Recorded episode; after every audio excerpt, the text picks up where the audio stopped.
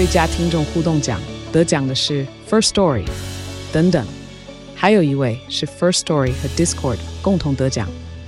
First Story 最新推出的 Discord 整合功能，是为听众管理新标杆，将拥有会员资格的听众自动加入 Discord 群组。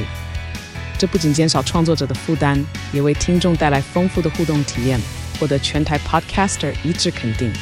体验这个惊人的功能，立刻点击叙述栏链接，让你与听众互动更上层楼。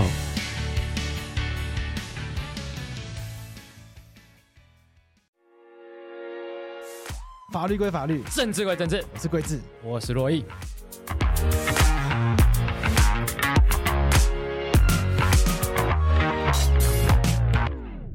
哎，欸，洛毅，嘿，你不觉得今年选举很冷吗？很冷，非常冷。而且今年学者在炒一些没有意义的东西，对，在炒一些论文有没有抄袭这些东西。对，这个我们之前谈过，谈过了，上集谈过，然后谈稍微谈一下，还被人家讲说帮林志坚护航。对我，我，我，我觉得脑袋，我哪里讲，我哪里帮他护航？我不是有骂他吗？我到底在骂他？不是有说他不对吗？对啊，对啊，明从到底在骂他？对啊，我想说就是因为他不对，所以这件事情我们来讨论一下，这样。对，我怎么是帮他护航？但但是你看，就选举到现在就只有这件事情，其实没有其他的议题在讨论。有了新议题。怎么样？换蔡壁如六人？对，就看 今天。对，今天换蔡壁如论文被撤。林志坚完换许淑华，许淑华完换蔡壁如，就变就变这样子，都没有真正选举应该讨论的事情。对，但没关系，我觉得那既然没有人要讨论，那就我们来讨论，我们来讨论，我来让大家看到有没有一些候选人其实很认真讨论一些政策。对，但是因为受到主流媒体只关心论文的状况，对，所以我媒体、网络乡民，对，只关心一些论文啊、八卦啊，对，那些无聊的事情，所以我们把它。找过来，对，让大家去理解到底在这场选举当中需要去讨论什么事情。那我们今年下半年有答应听众朋友，就是我们要来做台湾的选举的这个专题嘛？没错。那我们一路这样子做下来，访问了不少的候选人。嗯，那这个各种政党呢，我们都想办法在接洽。对，已经做了五党籍了。那绿营的时代力量的，对。那当然国民党、民众党的还在努力中，有有点考验我们自己的人脉。完了，政治色彩明显，这有时候不是说想要就要得到，对对，那这个还在努力想办法中啦。没错，那我们今天来一点不一样的，哎哎，这个真的不一样，真的不一样。对，因为我们每每次讲到什么小党啊、第三势力啊，嗯，大家都会想到可能好，就一开始可能时代力量，对，像个小民众党，对，那可能比较老派的是什么亲民党，不知道亲民党算不算第三势力？不知道，在你定义里面，你觉得他算吗？完全不算。你那叫什么？那小蓝吗？对啊，就泛蓝泛蓝联盟。那新党呢？算第三势力吗？蓝中之蓝，它是红的，它是红的。嗯，那也算第三势力，因为它是对岸来的，不是不是势力 啊，不是势力，嗯，而是境外势力。独裁的政党，独裁的意识形态不应该是势力，对，它就是那叫境外势力，对，敌对势力。那我们今天来介绍一个更不一样的政党。对，我们今天介绍这个政党，它叫做欧巴桑联盟。欧巴桑联盟，哎，一听名字就很亲切，很特别，对，很酷。对，那我们今天要欢迎两位来宾，对，哎，分别是？欧巴桑联盟的张淑慧，然后还有另外一位是何宇荣。Hello，Hello，大家好，我是就一群欧巴桑参选的人，叫张淑慧，我自己现在是参选板桥区市议员。呃，大家好，我是雨荣，是小明参政欧巴桑联盟的秘书长，然后今年参选新庄市议员。哦、呃，应该说全部的欧巴桑都是史上最强的生物。今天很开心来到法白的节目，这名字一听就很特别，对，听起来很霸气，对，就是欧巴桑，欧巴桑，对，大方承认，对，对。为什么会叫欧巴桑联盟？嗯，就是史上最强生物。因为大家讲到欧巴桑都会有一个既定热情鸡婆，有正义感，不怕自己的形象啊啊，不怕自己的形象怎么样，这样子，嗯。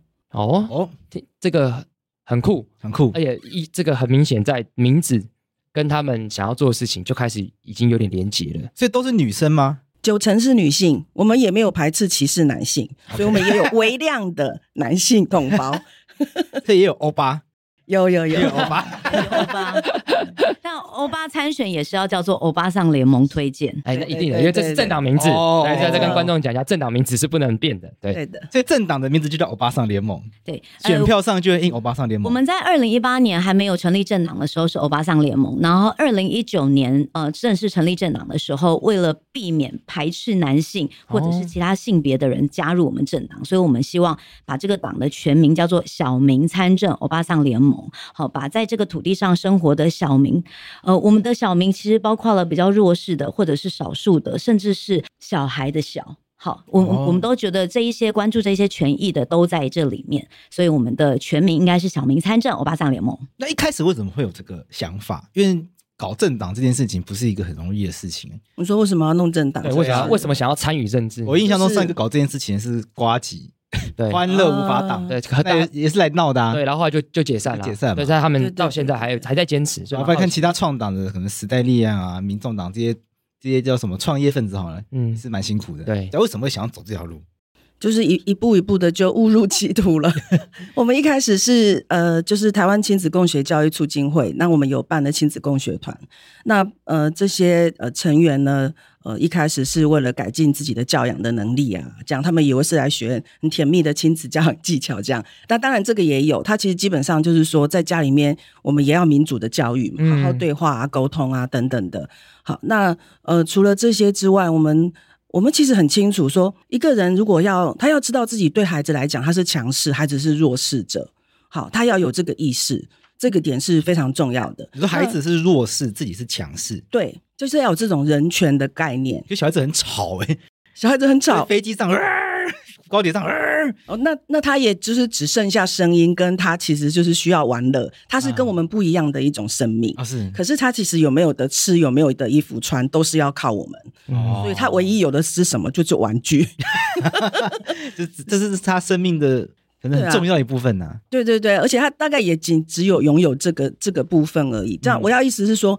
他的资源是非常少的，然后甚至包括说他没有办法独立生活，或者他的呃情绪，他需要很多温暖或是支持，这些都是他欠缺的，所以他是一个在成长中的有这些相对匮乏的人。那所以我们知道说，我们对于他们而言，我们是强势者。像我之前一直都是在教育改革团体，那也创办了这个亲子共学团。那我们很知道，一直跟父母谈呃教养，好，好，这不是所在一个温柔的层次，它其实是在讲一个人权的概念。嗯，那我们跟他们一起来关心整个社会上发生的事情，这些社会上的这些倡议，比方说像居住正义啊，或者是同志的人权啊，好。就是这个土地正义啊，这些被迫迁啊，好像类似像这样子的议题，可以打开这些父母的视野，他会感受到自己跟这个社会的关联，甚至会意识到说，在整个权力的结构之下，他其实是在什么时候他受到压迫，他可能他受到压迫，他也不自觉，在劳工的权益上，他其实是是不对等的一方，但是他也没有意识到，我现在是在受到一些。被支配的状态，好，所以让大家参与这些公共倡议，对于他们在家里面能够落实，回过头来面对一个比我更弱小的人，那我才真正的在体会说，被平等对待的意思是什么，然后尊重是什么，然后他是呃，他是人人平等的，他真的是不分性别、种族、年龄，好，是各式各样都是。平等的，好像让他先意识到不平等，然后他可以意识到平等的价值或是意义。那希望他也因为这样子拓展了这些视野，他回家在面对孩子的时候，他的角度跟眼光也都不同。所以，我们觉得对于父母成长的这一块，其实是有一个这样子的角度。所以，透过这样的方式，呃，透过这样理解，所以创了亲子共学这个团体嘛。嗯，所以一开始感觉是在做亲子关系的倡议的活动吗？嗯，但是其实这中间又有属于叫做教育改革跟社会改革的层面，所以它其实是有要一起来思辨改革，然后呃，就是批判一些不合理的现象。因为你透过对孩子，他不是只是温柔的问题，是你对待的是一个弱势者，他有他的人权需要保障。好，比方说我们很容易就是逗小孩啊，东西要拿给他，又故意不给他啊。啊，对，你分我吃，对不对？你分我糖果，你分我，然后他真的要分你的时候，然后你又就是哎又不需要，然后他就整个觉得就是被你糊弄，这样。好，就是我们很容易就是捉弄小孩。那像其实这个。本身就是在占他的便宜啊，因为他还对这些人际关系、这些社会化这些他比较不理解嘛。类似像这样子，我们其实是要自己去拉一个线来对他是尊重他。像最近我们也知道说，有的幼儿园把孩子就是放到置物柜里面，就是幼儿托婴中心置物柜。哦、呃，这个其实是罚他。对对，哎，应该是说他还小，大概可能是一两岁的。嗯，那这个新闻不止一个。好啊，他哭，他就是把他放到置物柜里面。那我觉得这个好像你形同，嗯，不理解他也是一个人。虽然他现在不会抗议。好，那我我觉得那个背后的因素很多，像这些托育人员，他很有可能是因为，呃，他可能孩子哭闹，他自己怕他被骂嘛，就是你等于你没带好了，那你没带好，怕园方责骂，所以他也处在这整个的职场结构里面的弱势者。那他就会弱弱相残，他又压迫到更弱小的。那这里面其实这里这个说到底，虽然我觉得有这个职场的压迫问题哦，我们不是要单方面谴责他们，但是也有一种相对的意思是说，如果你觉得他是一个人，他的感情他不是物品，那你就不管在任何的条件之下，你都不会这么做才对。对，好，那那个才是叫做有儿童人权的观念。嗯，那我们很希望就是。真跟我们这些共学家庭，我们就是很希望，就是这是一个人权的问题。他不是说我在家里面要不要三代小孩，我要跟我的小孩保持亲密关系，他不亲密，吵吵闹闹 过日子也没关系。他不是这么简单的一个问题。那亲子共学团过去做了哪些事情？嗯。包括说，我们有在全台湾有一千多个家庭都是持续在共学，就是在家里落实不打骂的、不威胁、不恐吓，还有不利诱哦。共学是只会一起读书之类的吗？啊、呃，我们会带着小朋友，呃，可能就是在公园，然后一整天，那他们就是自由的游戏。我们大人要学什么学，不要干预他们。哎，这很难吗？光是这点就超难的。哎，对，光是这个就要练超久的。我好奇一下，因为我没有小孩，所以我很难想象，这不是把它摆放在那边？不干预是什么意思？就跟放在那边不一样吗？当他当他的玩具，他要不要给别人？他要不要呃借别人的时候，就告诉他说你要分享，给他很多简单的指令，告诉他怎样才是对的。对，那事实上小朋友他们要交成朋友啊，他其实也不是靠说问说，呃，就是他的玩具要不要借人，他可以自己决定啊。嗯，可是我们却很快，像我们大人，你会不会随便借东西给别人？不会，不会。你会视交情跟视物品，对不对？会有程度之别，对不对？是不是？是这个没错，对不对？可是我们却面对小孩的时候，他在面对一个陌生的朋友的时候，就告诉他要分享。哎啊，对，有没有？是不是很奇怪？对，要分享，要怎么？分享是快乐的，对，那些价值观就会出现。可是我们大人，我们自己也知道，那个有拿捏才是正常的嘛。所以这样讲，我蛮有印象。好比说，就是小时候可能。呃，爸爸妈妈会带他的朋友的小朋友来玩。我们第一次看到那个小朋友，然后他们就逼，就通常父母都会逼迫说：“啊，你是哥哥，你要分玩具给别人玩呐。”可是其实我才第一次看到他，我根本不认识他，不知道是谁，他是谁？心里头就想：为什么我要？对啊，你跟我爸是朋友，我跟你又不是朋友。是啊，所以小孩他这时候没有要分享，他出现犹豫，他是不是正常状态？就像我们的正常反应。哎哎，你这样讲，我有点就是理解那。那如果都不管的话，小朋友。你要怎么去协助他们？我们可能会中间做一些转移，比方说，我可以吃那个糖果吗？然后小孩没有理他，就我就会问说，他想要询问你，他可不可以吃你的糖果？你愿意给他吗？他会说，我不要，我不认识他。我就会再说，哎，他说他不认识你，你愿意告诉他你的名字吗？哦，他就说我叫做什么什么，他叫做什么什么啊？你愿意跟跟跟大家分享了吗？他就说，哦，好，这样就可以了。或者是他不要也可以，对，对哦、这中间我们大概顶多只会做协助转译的工作。这转译很重要，因为等于是呃他在回答过程当中有一些前提，但那些前提是不透过转译，他们可能没有办法进行交流的。那有交流之后，这前提符合之后，那就变成是小孩子自己自己去做决定。嗯，那如果小朋友在那个。过程中一直表现出一一些就是看起来很讨人厌的行为，我们会需要教育他吗？像怎么样？比方说，就是他就一直不分享啊，一直不跟人家互动啊。以大人的价值观来他，会觉得嗯，这个好像是需要教育。那这当然，这可能会是大人自己的主观感受。对，有的。那这个时候，因为父母难免会这样想，比如说，哎，怎么都不给人家吃？那说人家来找你玩，怎么都不理人家？所以有一个很重要，是我们要经得起呃外界怎么样看待。或者是评价我们这个父母怎么样才是好父母？嗯，因为他们心里面都有一个怎样才是好小孩。那我们首先就要把这个框架拿掉啊。哦，我们就是要尊重他现在在这个时候做这个决定。那也相信他可能有一天他会决定他愿意分享，是自然而然他从心里面愿意的。那我们大人也在一直都在示范分享，或是对人友善。那这些都是对他来讲都是一个很好的有意义的。嗯，那通常孩子会这样，有时候他反映的是另外一个他平常在家里头被对待的状态，有时候可能是他从来都没有自由的可以享受这些食物跟玩具，他只有来这边供学的时候，妈妈给他一个空间，他可以这样，所以他是第一次有这种物权的感觉，所以他会更不想要分享。这个有时候也会有是这样的呈现，所以他那个反映的不只是孩子个人的行为问题，还包括回到他跟他的父母他们怎么样在家里头对待相处的议题。哦，所以他从小朋友的行为去反省自己怎么对待小孩。嗯，可以看到蛮多的问题，但是他不见得是单一导向的原因，都有很多可以讨论的，所以这就是共学很有趣的地方。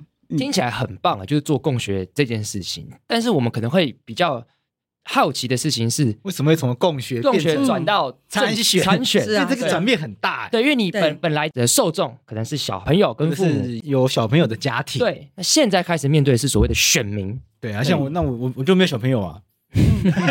对啊，对啊。那这样的转折到底是怎么样？所以一一开始为什么会去参与这个？萌生这个要筹组政党的念头，就是为了回答小孩一个问题啊，就是那游戏场那个游具被拆掉了，然后他问我们说会盖回来什么样子，会盖什么上来这样，那我们就。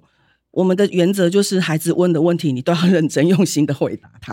好，嗯、那但是我们发现这个我们没有办法回答，我们就去跟公部门要，然后就只得到一张题，说什么时候会完工，然后经常盖上来的都其实是更不好玩的。你你你说小朋友的问题，你们都会认真的回答？对，是多会多认真？因为很多时候大人就到到他满足为止啊。嗯，他他有你回答他，他觉得嗯可以了，那就可以了。嗯，对。小朋友会问什么很深入的问题吗？我我我是我是我是把小朋友想太简单了。公园的邮具被拆掉了，什么时候会回来？我们其实大人不知道。但是我们可能会回答他，哎呀，不知道的。等到他盖回来的时候，你就知道了。哦，对。但是我们会去问、啊我，我想象不就是这样？对对对，所以我们没有办法停在这里，所以我们就会想去问。哦，你会帮我们要帮小朋友，没有去帮小朋友问出这个答案。哦。然后，而且他们非常喜欢这个游具，他们会觉得，那这个因为它是宽面的嘛，好几个人可以一起玩，所以小朋友才是使用这个游具的人。他们知道他们什么样的游具才好玩，那他们的意见他们会关心呐、啊，因为我们是公园的重度使用者嘛。那所以他也很想表达他对于什么样的游具才好玩的这个心情，所以我们要去询问说他下次会盖出什么出来嘛？好啊，但是就是通常就是只得到一个贴纸说什么时候完工，所以我们的意见其实没办法表达。即便我们是有一个 NGO 在这边，他说政府资料保密法。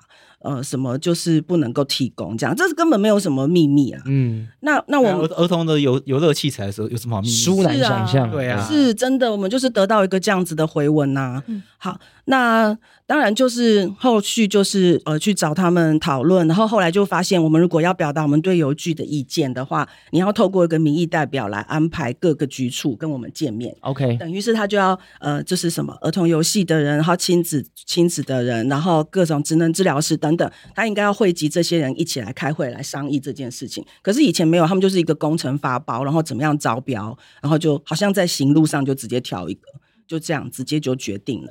那所以我刚刚要讲是说，为什么抽组政党是说，你会发现你生活中各种的事情，如果你有产生了解，而你不再是冷漠的，只是等待的被改变，只是说你希望它改变，但是你又不是只是等待而已。好，你希望更积极、更有多一点的行动，更想要表反映一些意见的时候，那呃，这就是我们认为的公民的行动嘛。那我们整个亲子共学都是在促成公民。好，那现在是说，呃，我们发现我们也是要找一个民意代表来协助我们安排这个会议。那我们希望有有这个民意代表，他是不是只是把这个当做好像是一个很容易有的，就是。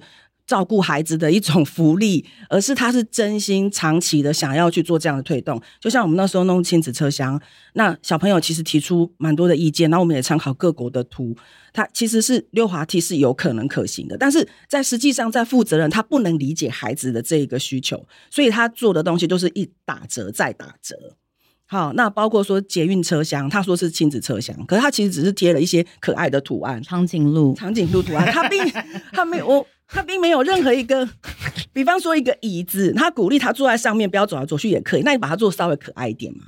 好，那这个都是可以做到。你是实质上真的有为他。呃，改变一点什么？这这个才是真的，真的是贴近他们嘛。淑慧说的这个比较是，就是我们想要带孩子追求一个更理想的生活。但其实像中南部，我们有另另外一个就是育儿的问题，是我们发现我们没有办法维持带孩子出去的时候的正常生活，因为二零一四年到二零一八年空屋的情况非常的严重。那我们大多共学的场域都在户外，所以那时候连所有的空屋的资讯、空品是如何，我们其实完全不得而知。所以所以很多的小孩会莫名其妙的感冒、过敏。那甚至是那时候我们整个在中区还有一群就是真好气联盟的妈妈，大家都很关心空气品质。那这些东西它如果没有透明公开的数据跟即时资料的时候，其实我们带孩子出去，我们会让孩子暴露在危险的环境当中。所以这一些最基本的人权，就是呼吸，然后自由跟健康的权利，我们都不得而知的时候，我们才发现说，哎，我不是生了小孩在家好好带小孩这么简单了事的事情而已。我所有的日常生活有没有基本的人权，有没有更好的生活，其实都跟政治息息相关。嗯，那为什么会选择自己创党，而不是跟既有的政党合作？因为我相信你们应该也有尝试先找民意代表来去沟通，譬如说公园、儿童的设施，比较快的方法应该是直接找既有的议员来去沟通，应该是最快的方法。这个部分真的是比较。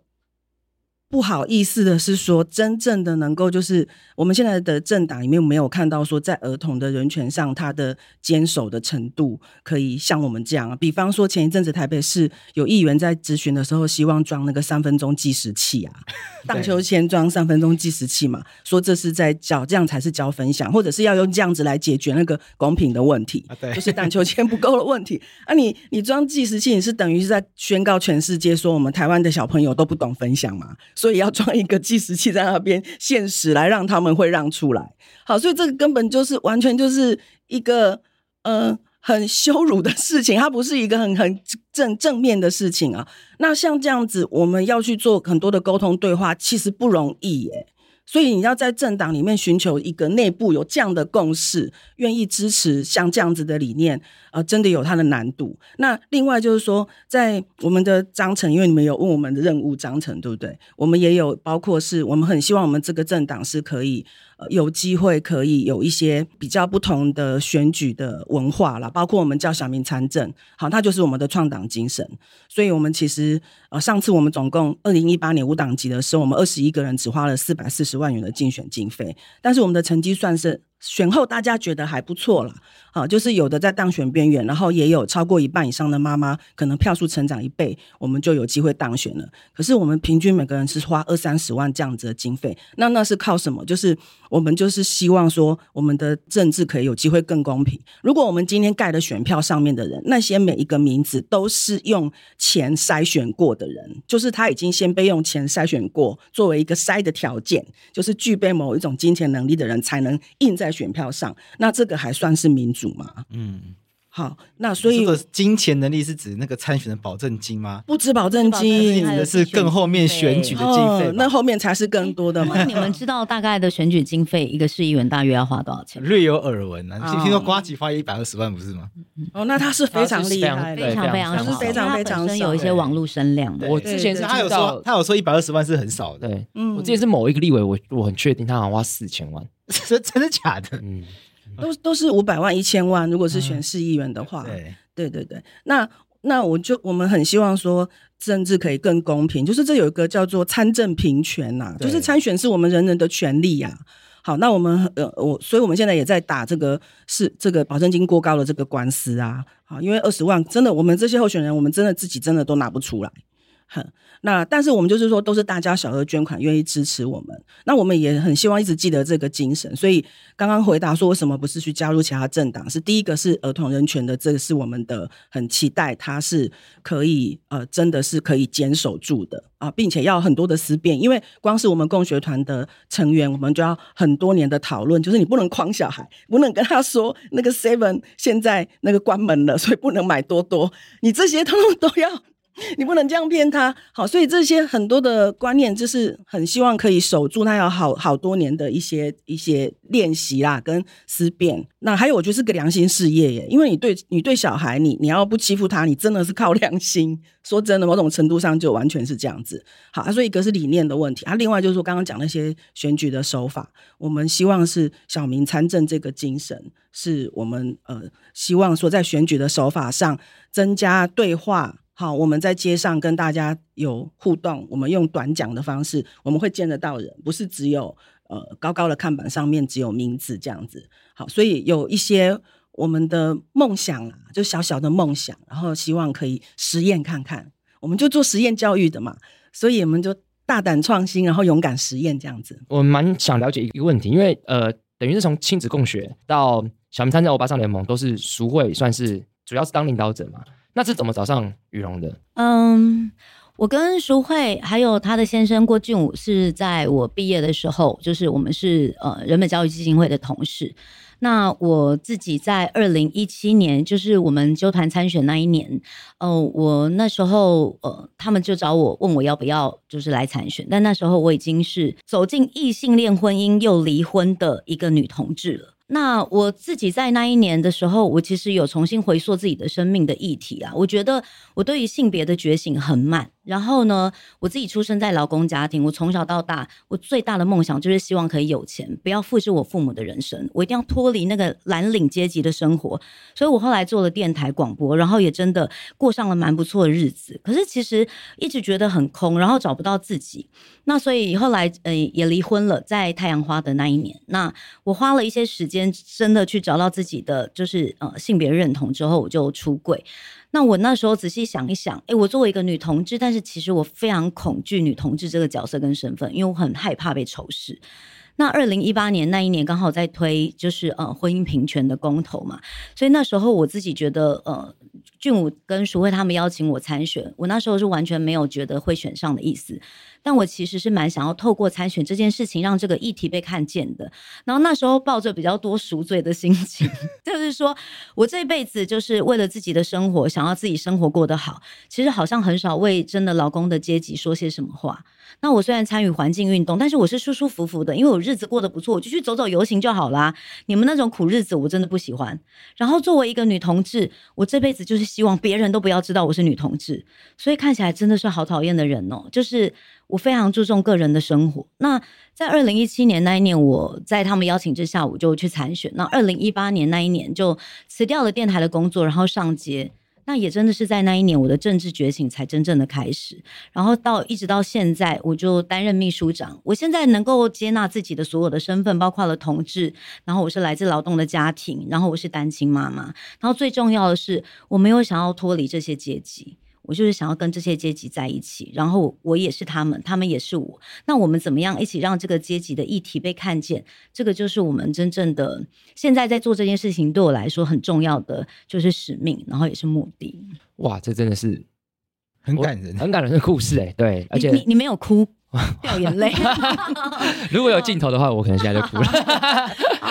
对，但真的蛮蛮蛮感人的。对，因为其实。对，其实之前我我有查过，就是你们的相关资料啦。对，其实就知道说，其实你本来是有有家庭的。对，但是亲耳听到你说出来，确实是我觉得那感觉是震撼的程度还是不一样，还是不太一样的。对，而且也发现哦，原来就是呃觉醒的这个时间就是是蛮晚的。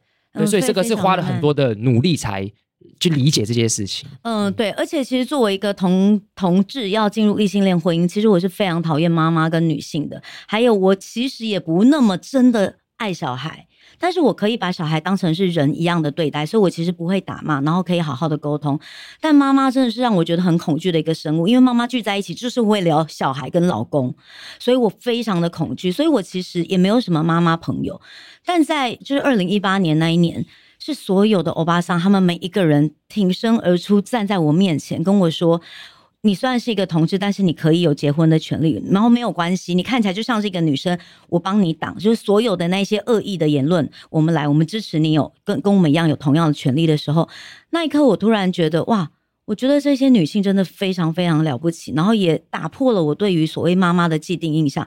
谁说妈妈只会关心自己的小孩跟老公？他们有非常多就是公众事务推动的能力，然后他们对这个世界有很宽广的爱跟贡献。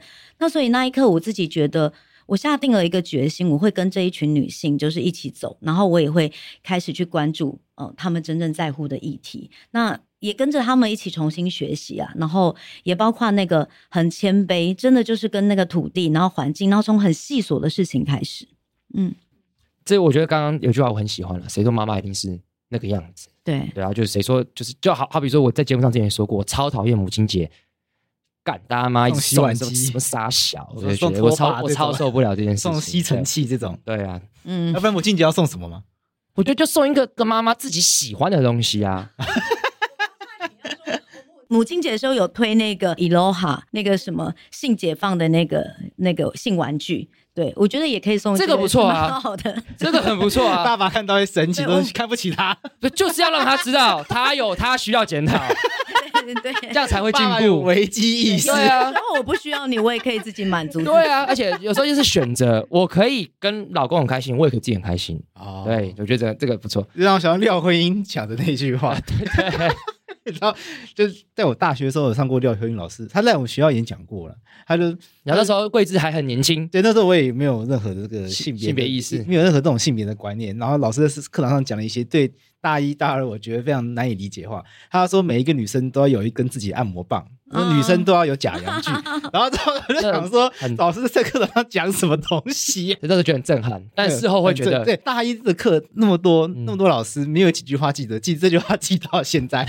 比方说，他是一个不错的老师的，讲出一个中肯的话，现在可能就可以理解，对，而且你完全觉得是一个正确的，完全是正确的。但现在至少就是要参选了嘛，嗯，那就蛮好奇是说，那欧巴桑联盟哎有什么主张？有什么样子的一个很明确的主张说？说像你们刚刚提到说，你们当然关心一些亲子议题。除此之外呢？因为作为一个议员，不能只有关心关心亲子吧？对啊，总是要更全面。那我看网络上有六大主张，那我是指哪六大主张？听说现在还会变八大，对，那到底是哪些？嗯、呃。我们其实当然是以儿童人权为出发，然后我自己就是在性别议题上，其实性别的议题非常的广，包括了就是我们如果支持小孩成为他自己，我们当然没有办法决定小孩你要喜欢男生或女生，就是他可以呃自己为他自己喜欢的事情来做决定嘛。好，那另外就是其实我们长期以来也关注环境议题，就像我刚刚分享的，就是呃其实空屋的问题啊，或者是核能的问题啊，那甚至是早教存废的问题，好，这些东西也是。我们过去呃有的行动跟倡议，所以回到这个呃市议员层级的时候，我觉得他会跟就是中央法会有一些些差异。那对我们来说，因为还是以亲子家庭为主，我觉得最基本最基本的就是一个城市里面的基本的路权。好，他能不能够让最弱势的人在这个街道上行走的时候，都觉得我是自由的，我没有被阻碍。那最弱势的人包括了老人家。好，包括了就是推婴儿车出去的，呃，这个呃亲子家庭，然后也包括了像是轮椅组身心障碍者的朋友。那这个路权还包括像是停车位。好，那其实我们在团里面也有一些身心障碍的朋友，其实真的呃经验过他们的处境之后，就会发现，其实如果你真的是一个以人为本的呃城市的街道的话，其实你会让障碍者觉得他自己不是障碍者。如果我出去的时候四处都需要帮忙，公车的那个底盘太高，好，我我需要帮忙，我只要一推婴儿车出去，我就会觉得我是阻碍，我造成了别人的困扰跟麻烦。那我在想，城市的规划跟设计有没有办法？把最弱势的人的需求都照顾好，那这个基本上这个城市大部分人的需求，我觉得都会被照顾到。好，一个是交通的部分，我自己觉得这个回应的是我们的生存，然后行的这个基本的权利啊。好，那第二个部分是呃，当然性别的议题我们会非常的专注，所以其实我们算是少数的女性的草根的政党，我们有大多数都是女性。那呃，我自己在中南部，刚说九成嘛，对，我自己在中南部的时候听到比较多的都会是阿玲找朗你喜。五下没被出来算，但台北真的少很多。好，台北现在女性出来参选，不会有人有什么感觉，就好可怕。真的真的就会说，阿丽的党出来带够吉娜的后啊，五下没出来。我昨天跟洛伊在讨论说，我们今天要访问什么，我就开玩笑的说。嗯我们就问一个政治不正确的，啊，因为大家可能会这样问。对，果然就有人这样问吧？真的有人这样问。他还是有城乡的差距是有的。那包括像之前我说，哎、欸，我是单亲妈妈，我出来选，还有阿伯跟我讲，啊，我改讲你谁跟他睡，你千万卖讲讲你吼离婚呐，安尼人再改票倒合理。好，那现在我就是直接都会直接在我倡议接口的现场就说，哎、我是一个单亲妈妈，我也是一个劳工家庭这样。好，我甚至在嗯、因为十月是同志骄傲月，我还打算跟大家说，我是一个女同志，我要参选。好，那我觉得以自己的族群为傲，跟代表这个阶级跟族群出来发声，我觉得它是一个很重要的起点。那这个也代表一个里面有一个很重要的价值，叫做小民参政。好，我希望任何一个阶级跟族群的人，他们都不要放弃他们参与政治跟去追求权力这件事情好的企图。我觉得很 怎么样？想投给我了？新庄朋友，新庄朋友，新庄朋友。我觉得刚刚讲的行的那一块，我觉得很很很感动。要要要要，但是我觉得它是一个很简单的事情，但却非常的困难。就其实想一想，它其实就没有它不是一个什么很很崇高的事情，但是却是一个非常难做到的事情。你要把一个城市所有人会走的地方，都把它设计成任何人走都不会觉得有障碍。我我自己在看台湾现在政治比较大的问题，是我们现在的。比较强大的政党都还是比较偏右的政党，就是说他们对于政治跟城市的发展，还是会希望以比方说呃非常漂亮的建筑，然后呢很崭新的大楼，然后都市化的公共建设。希望借由这些来带动整体的这个呃发展，高大上，对对，没错。但是其实真正的，如果说你去思考一个城市怎么样照顾到所有的人，如果你连最弱势跟最基层的劳工，他们领最少的薪水，但他们在这个城市生活，他觉得，哎，我蛮幸福的，我觉得出门很方便，哎，我买东西的时候我都买得起，我房价负担得起。只要最基层的人，他的生活他觉得幸福，其实基本上这个社会就会幸福。嗯，但很少人会优先想要先考虑到他们，大多都是希望这种涓滴式的发展。我觉得先把最有钱的人带起来了，那有钱人他就会照顾底下的人。好，那我我们其实是比较希望这个城市发展有机会从不同的面向来看。那所以如果真的要这样做的话，那弱势的族群、声音小的人、没有办法发声的人，他们不可以被忽略。那你们会觉得你们是比较左派的政党吗？我自己至少现在目前是这样在期待我我们这个政党啦。但是有没有真的到非常左？我现在没有办法定义。但我知道现在目前在呃几个比较大的阵营，他们的一些施政的策略跟措施上面，我们自己其实是蛮有疑虑的。嗯，像你们选择以儿童为主要、最主要的政见，你们不会担心儿童没有选票这件事情吗？嗯，对不对？嗯、因为我想其他的候选人主要是很直接的，很直接嘛。嗯、因为儿童就没有选票嘛。嗯、现在现在公民权下修，顶多就下修到十八岁，多两多两岁而已。而且还还没有下修，还还还不知道过不过得了。对 对呀、啊，这个就是我这阵子以来觉得对台湾的社会感到就是非常觉得很有希望的地方。因为我我我很多时候。就我的脉络来说，我是一直都是一个教育改革工作者嘛，所以我讲儿童人权讲了很多。那我也讲那个跟儿虐有关的，强化这个社会安全网。那我发现，在街头上会帮我比赞的有各种年龄层，而且老人家也很多。就是，呃，我会发现大家并不是说一定要一定要是跟我自己的利益好像马上要直接关系的，他们觉得是一件对的事情。他说哪里，然后看，他就说说。最重要是要有做这些事，然后就点点。所以他的在意是你有你有没有真的做这件事情，这是他们关切的点。其实民众的整个的。我们我说不要用程度这两个字，但是他们整个的，其实他整个的素质是我远远比我们想象的还要还要好的，然后可以做一些价值或是理念的认同。那像我这边是谈儿童人权，那其实我很清楚，就是我这么多年来的经验，你要照顾一个孩子，一定就要照顾那些照顾孩子的人。好，所以这些托育的人员，刚刚我讲的，那他们是是不是很担心自己被责骂？这是指职场上的问题。好，可能他，而且他的工作合不合理？他是不是需要增加机动的人手来帮他照顾那些？特质上比较不好带的孩孩子，那他自己有没有情绪控管的问题？因为带小孩真的非常的繁琐，非常的辛苦。那他的情绪上有没有需需要一些支持的系统？然后教育的专业，然后职场的友善，增加人手。所以我们把孩子的爸爸妈妈、孩子的阿公阿妈、啊孩子的老师、孩子的保姆、孩子的这个幼教的人员，哈，这些托育的人员，我们把他们的生活。照顾起来，理解他们的困难跟需要，身心的支持，让他们工作有成就感。一个能够照顾人的一个政党，那这些补助不是说不重要，但是补助是，嗯，我们觉得还有很多更本质的，需要很长远的时间。可能你做了不会马上看到效果，但是它就是最本质的。所以你要处理一个呃一个托育园所，它有这个儿虐的问题，它。绝对不是你罚钱这个元所可以处理的，那他就是要从刚刚讲的这些全面性的这些问题，你回扣到这个人他的需求是什么？那我们现在少子化这么严重，大家都祭出各种可以催生的各种政策，可是有没有人关心到我们是？我们不是生小孩的工具啊，对不对？那我到底能不能够兼顾职场跟我带小孩？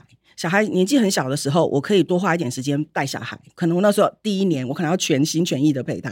可是他到三岁四岁，他渐渐的安全的依附足够之后，我可能就可以恢复变成更多半职，或者是就是可能变成全职。我可以慢慢的调整。但是我这些过程里面，我必须要仍然是得到一个全职的呃年资，或者是福利，或者是你不能因为我薪水你比较少，那但是我的工作 还是一样多，所以。我们要让他不要在工作跟职场上二择一，那就有很多搭配的。是我让这个人真的有选择，他比较喜欢带小孩的，或是孩子年纪小的时候，我要多一点时间陪小孩的。那甚至我们这我要有多元托育或者是部分托育，像我们看到那个外送员，他带着孩子晚上很晚了，他坐在机车上，那我们不能够去。单方面的谴责这个外送员，他有他的生活选择，他的工作，他就是希望选择这个工作。那我们怎么样透过国家政策的力量，我们可以给他夜间托育或是部分托育？他没有家里面没有跟长辈住在一起的人，他也可以有照顾孩子的后援系统。所以，我们把这些照顾起来，才会真正的照顾这个人，我们才会敢生小孩。所以，他就不是说呃用钱可以处理的，嗯。所以赎会的意思是说，哎、欸，我们真的真的是有非常认真要选上，但是我们在选这件事情的时候，有没有选票这件事情不是第一个我们真正的考量。我们是真的在做我们想做的事情，并且深深的相信，做我们真正想做的事情，我们就是会选上。做我们真正想做的事情是会有选票的。嗯，那我们要真的。诚心诚意的研拟政策，诚心诚意的去做，跟诚心诚意的去沟通、去对话。但是大党的夹击，对啊，就是他们有那么多的资源，那当然我们就知道小党一定是资源比较少。嗯，然后你们所关关注的议题少钱少，对对，然后关注的议题可能也并不是，可能是大家心心内心很关心，但并不是选战的重点。那常常这样子嘛，台湾很多就是重要议题，刚刚。淑慧跟宇龙讲的这些议题，我觉得所有听众朋友听完都很有感，一定都很有感。台湾的选战就是很奇怪，都不聊这些啊！你看现在聊什么论论文，论文，对啊，为什么不聊这个呢？为什么不聊这个人行道可以走路？为什么？我们要注意一件事情，我们也不能够太以网络所谓这个空战或者是网络言论来作为是衡量真实状况的唯一的呃。指标，OK，说，因为那个是不够接地气吗？那个是大家在谈，然后他只要稍微几个有代表性的人物很大声的说话，他就会显得声量非常的大，因为我们整个媒体就会往这个议题上去做报道。但是他跟一般的人们是怎么想的？他其实是有可能是脱节的哦。民众不真的这么想，但是他在网络上的声量可能非常的大。我们上一次的那个四个公投案的结果，就让我们可以看得出来啊。我们那时候会觉得啊，这全输了这样子，因为整个被骂到非常惨嘛。好，但是事实上投票出来的结果，那是人们真正的意愿，它其实还是有不同的。所以我觉得我们在意的是更多的跟人真正的连接。我想要看到的是，我在街上每一个在机车上面，他跟我挥手，他跟我比赞，他在什么点上跟我比赞。他在，那就反映了他关心什么。我在市场跟那个老板聊天的时候，他跟我说的话，我觉得看着这些人更是我重视的。其实我们也一直在提醒自己这样子，因为有时候难免你选战在打开打的时候，你会有点着急，说：“哎，怎么不赶快去搭上一个什么流行的话题，就马上就是可以，就是很多的有声量啊。”好，那但是我们总是一直提醒我们自己，我们眼里面要看的是在这些辛勤的街上的人们。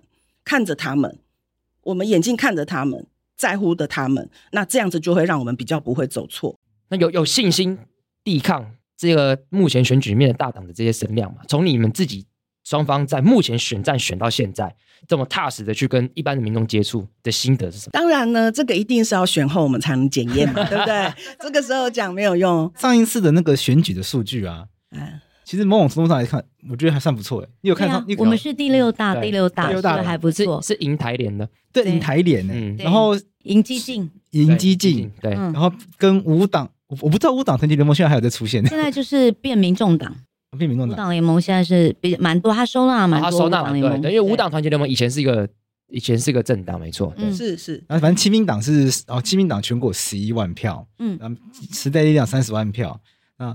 呃，欧巴桑联盟有八万六千票，所以数字不差。嗯，我觉得小明参政欧巴桑联盟在打空战的策略跟其他的政党不一样，因为其他政党他还是会希望行塑一个政党的明星出来。对，哦，你看其他的小党，他其实一定都有一两个哎喊得出名号。讲到小欧盟。欧巴桑，你哎，你你你哎，就欧巴桑，不好意思，我都没有记得你的名字。我们其实没有刻意去走那个明星形塑那件事情啊。好，所以我们呃也相对的，我们也知道这个政治的经，既然是把自己叫做草根政党，我不可能一气之间就长出一个很像是偶像神一般，什么事情都会的政治名人。好，那这些东西都是要由地而生，慢慢来扎根的。好，那我们自己有做好一个准备。我们现在选，我每一次选，我都觉得我会选上。不然我跟你说，没有这种信心，我是不可能每天站在街头，然后风吹日晒雨淋，然后每天在那边短讲的。好，那那个是需要非常强大的那个信心、跟坚韧、跟坚持，才有办法这样做的。好，不然一个人站在街头超孤单的。好，那我每次都充满信心，但是我也非常非常的知道，就有可能这个政党的酝酿。运生，你台湾的民主也才三十年而已，我们现在很年轻，我有可能到五十年之后，这个女性的草根政党真的会长出一番什么样的就是气候来。但是现在我们就是在走那个路，那个路就是被我们现在的人走出来的。不用五十年了，但是 但是我们也说真的，每一次都是全力全力以赴，但是没有想不觉得说一定要非常快的有成绩，因为。你就是一步一步扎实来，并且也锻炼我们的能力。因为这其实你成为一个民意代表，呃，你除了各式各样议题的问政监督的能力之外，呃，你也需要各种的怎么样合作合作，然后办公室的领导，其实有很多的能力要慢慢培养。我觉得我们成熟稳健，慢慢的成长，然后不会呃走走偏的方向。这个是更重要的，跟我们做教育工作一样啊，因为你教育工作，你就是要期待要好好多年才能够有一个结果。你们本来都是政治素人吗？还是你们曾经有人？我们都是政治素人，都是政治素人，当过什么政治幕僚之类的。我们在二真的没有，我们在二零一八年的时候更酷，这二十一个人里面有人是厅长，有人是国小老师，有人是劳工阶级。他参选的时候，他全身上下还准备要离婚，只剩下两万块现金，他这样都敢出来选。然后呢，有有真的纯然的家庭主妇。好，然后有像我之前做媒体工作，所以我们是各行各业有不同的阶级跟背景这样的人，很像那个司法院的广告，有没有？国民法官后面站那一排，对，多元组成的那个状态，真的是，嗯，可是因为这样，所以我们关注的议题，每一个人就是都很多面向，但是他真的都非常的踏实，就是很生活面的。嗯，我刚我刚刚本来说，真的很像，就在我们身边会出现的人，没有，就是真的就是我们身边就会出现的人，出现，对，但是就是多了一点点，就是说。嗯，一个很比较热心鸡婆一点的人，学习着如何成为公民的人呐、啊。最，但是他是最强的生物。对，但我们这些年虽然有这些背景，但我不认为这些经验就足以执政或者是拥有权利。所以其实这个过程当中，我们的培力，然后上课、读书、学习、阅读，对我们来讲是非常重要。我们花了很多的功夫，超强自学能力。嗯、因为我们自己的小孩现在在国小阶段的也都蛮多在自学的、啊。因为你这到了体制内的教育的话，它又就是管理主义、功利主义，然后威权啊等等的，然后落伍的性别观念啊，所以我们其实蛮多，我们这些家庭，我们其实带着孩子是自学。那自学不是说要再培养出一个更精英，重点栽培他们，而是起码给他们一个正常不扭曲的教育，然后会关心公平正义，会关心社会正常的教育罢了。好，那像这样子也是我们就是我们这些人的共同的背景啊。嗯，那基于像这样子的背景，可不可以随便说一个？就是假设真的当选了，第一件事情想做什么？很具体的。我的话，当然就是很希望，就是说从这个社工人员的这一块，就是社会安全网的部分，先把那些在暗处很辛苦的、很很很很困难的孩子们，能够先照顾起来啊。这是我很很希望的，因为我们共学团呐、啊。我就觉得我们那些共学团的孩子非常的幸福，因为他们的爸爸妈妈真的是被操了一层皮掉了，就是很累很累，还带他们在外面玩这样子，呃，完全做的是真的是非常人能做的事情，然后打骂，然后一直不断的自省，问自己：我真的在意这个吗？好，一定要这样打下去吗？我在这到底在气什么？所以他们是有练过，我们的孩子是很幸福。那在这个时候就很挂念那些。在外面的生活远远不及这些家庭的那一些孩子们。啊，那我是羽绒。我觉得我对内的话，我第一件事情当然就是我会很高高兴，因为我就有了一个经费，然后我可以聘请助理，对不对？我可以培育这一些妈妈跟更多的欧巴桑，然后来做一个政治的工作。好，这是对对内的部分。那如果在市政的部分，其实我自己，因为我一直从小在变动的环境下长大，所以我就是非常关心居住这件事情。那其实以正确合理的数据来说，其实我们的房租不应该超过我们薪水的三分之一，好，如果是到三分之一，我们几乎就没有生活品质了。所以我自己会在呃，比方说地方自治条例上面的囤房税这件事情上，我会关注，我也会想要推动，就是呃，租屋市场的透明。那最重要的是，因为新庄非常的特别，新庄又有副都心，然后它新庄温仔圳，它又要做大量的开发，希希望跟桃园这边接轨，成为一个国门。但新庄有很严重的其实在地贫穷的问题，所以它一边非常富有，一边其实又有在地贫贫穷的社区贫穷问题。那这两个，它其实不应该因为都市的发展，然后有一些人被排除。所以我会想要去盘点，其实有很多人领中低收入户，但是中低收入户。并不知道他们可以领足哪些中低收入户，他们的社会支持够不够？那。呃，我觉得中低收入户的补助，政府不能说啊，因为你们来领就自动弃权，反而应该要主动盘点他们是不是有什么资讯、教育上面的落差，没有办法去争取到自己应该有的补助跟协助。还有除了补钱之外，怎么让这些人可以去融入他的社区？社区的支持系统是什么？那这个是我非常关注的。那我我会非常想要做这个。那另外当然就是因为我一直做循环经济的工作，所以我会非常想要在这边推动那个循环经济，怎么样把那个呃就是衣物回收这件事。情变成是它可能更有系统。那再来就是呃，政治人物怎么带头做？因为你知道选举都会有很多的海报、布条、旗帜、背心，这些都是一次性的垃圾。我希望可以推动，就是应该要直接立法，让这些每一个候选人他们自己要承担这些，自己回收，自己思考怎么升级改造，或者是应该要有一个公共的监督去节制这些。好，那这个是我最想做的事情。听起来很完整呢。对，对啊，对。也虽然是素人参政，他们虽然很谦虚说他们是素人参政，可是看他们一路上走来，从亲子共学走走走到现在，其实也非常多年。嗯，这个不管是思考的脉络啊，或者是理念啊、愿景，其实都是非常完整。所以大家如果上欧巴桑联盟网站看，其实很多的论述写的都比其他的大党强太多了。对对，这这是真的。啊、至少至少没有至少没有错字啊。应该是写太长，但是现在好像大家比较喜欢看短的图文，对不对？对、呃，所以你们很厉害啊。对对，所以可以做一些都要有，就是跟你们要有都要有。我觉得长的有人爱看，嗯、对，短的也有人爱看。爱看短的，差不多说只话多，但短的看多了，大家对你有兴趣哦，大家就会想要深入了解你的时候，他需要长。应该说长的东西一定要存在，但你要用短的去包装这个长的东西。了解。因为大家短的看久，他就会喜欢上你之后呢，他自然他，就想要跟你变熟，他就来看长，引起好奇心，他就他会有那个。这个时候如果端不出一个好的长的，他就觉得他这个人没有料。哎、欸，我觉得你们应该要帮我们团队上堂课。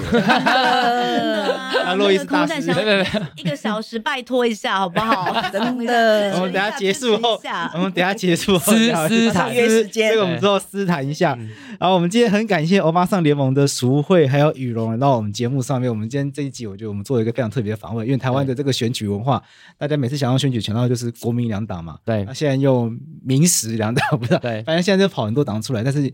像欧巴桑联盟这样子一个非常特殊的，从真的从非常草根，然后又是以女性为主的，又非常有理念，然后理念论述又非常完整、非常有清晰、非常有想法的。我我们觉得应该要让大家看到，对，我们就让大家看到。我们很希望不要把你们节目弄得太无聊，因为我跟淑慧两个人都蛮震惊的，然后你们开场讲的蛮有趣的，我我很怕把你们节目弄得太冷，这样。不会不会不会不会，我没看片多专心。观众 观众他有的时候想听我们很欢乐的，但他们更多的时候是很想听怎么认真去聊这些。如果如果如果在讲。认真话的时候乱打断还被骂，有时候有有时候那个那个来留言说什么要乱打断人家讲话。对于我们讲说好，有时候对来宾他确实讲比较长，可能就比较就严肃一点，那我们就想要让他欢乐一点，被观众骂，但是不让他讲完，为什么不让他讲完？然后奇怪，他到底要怎样？所以你们观众很直接，蛮 好，观众很直接啊。所以做反正我觉得一定要有好好的内容。对，那那两位的内容，我觉得两位的这个理念的部分都非常的完整。对，那我觉得让大家知道，那就让大家去做选择。但至少在资讯传播上，我觉得有可能让更多人知道不同政党、不同面向、不同理念，那也说的这么清楚，那我觉得这是一个很棒的事情。那像今天来到我们现场的是淑慧，让淑慧是在板桥、板桥新北市板桥区参选，嗯，所以所以板桥的，如果听众朋友在板桥可以考虑一下，对，来多认识一下我们欧巴桑联盟的候选人。那羽龙和玉龙是在。新装在新装参考虑了，我是唯一的选择。那我们除了在欧巴桑联盟，除了在板桥跟新庄之外，还有在哪里有候选人？呃，双北的话有呃三重、芦洲，然后中山、大同。好，那另外在桃园、中坜，还有呃新竹的呃南区也有候选人。同时在中部的话是大里、雾峰，然后还有台中的南区，以及呃玉琴是在谭雅神，然后还有我们的陈怡轩在呃沙鹿。好，那另外台南我们有三位。好，台南的话有安平、有南区，好，然后呢还有琼怡，然后另外还有前镇小港。好，我们在高雄，高雄对，唯一推荐于仙林这样。是，嗯，我刚刚看错候选人中有一位是男生，对，中山大同就是连少杰，他本来是做科技业的，就是可以爆料嘛，年薪其实也破百这样子，但是毅然决然的辞职参选。他本来也是我们的捐款人，所以其实蛮不希望他参，真的。哇，从从真的 从收入来源变花钱的人，对，哎、欸，那很不简单的，要愿意放下自己的这个收入，然后投入政治的这个理念里面，真的真的很不简单。嗯，而且他投入的是以女性为主的政党，嗯、对对，这更不简单。那我觉得观众听到这边，至少我觉得我们节目也介绍很多的候选人，嗯、那大家不要再靠腰说，我又不知道投谁，对，那就去查了，就去查嘛，就上网查就一大堆啊。像我们不就这样查不就查到了？对啊，别唧唧歪歪的。那我们今天这集欧巴桑联盟的，我们把它放在节目资讯在里面，然后大家有兴趣的话，大家可以上网看看，来认识一下这个台湾很不一样的一个政党。没错，那我们今天这集就到这边，我们谢谢雨荣跟淑慧，谢谢，谢谢，谢谢。你们，谢谢。桂枝，谢谢。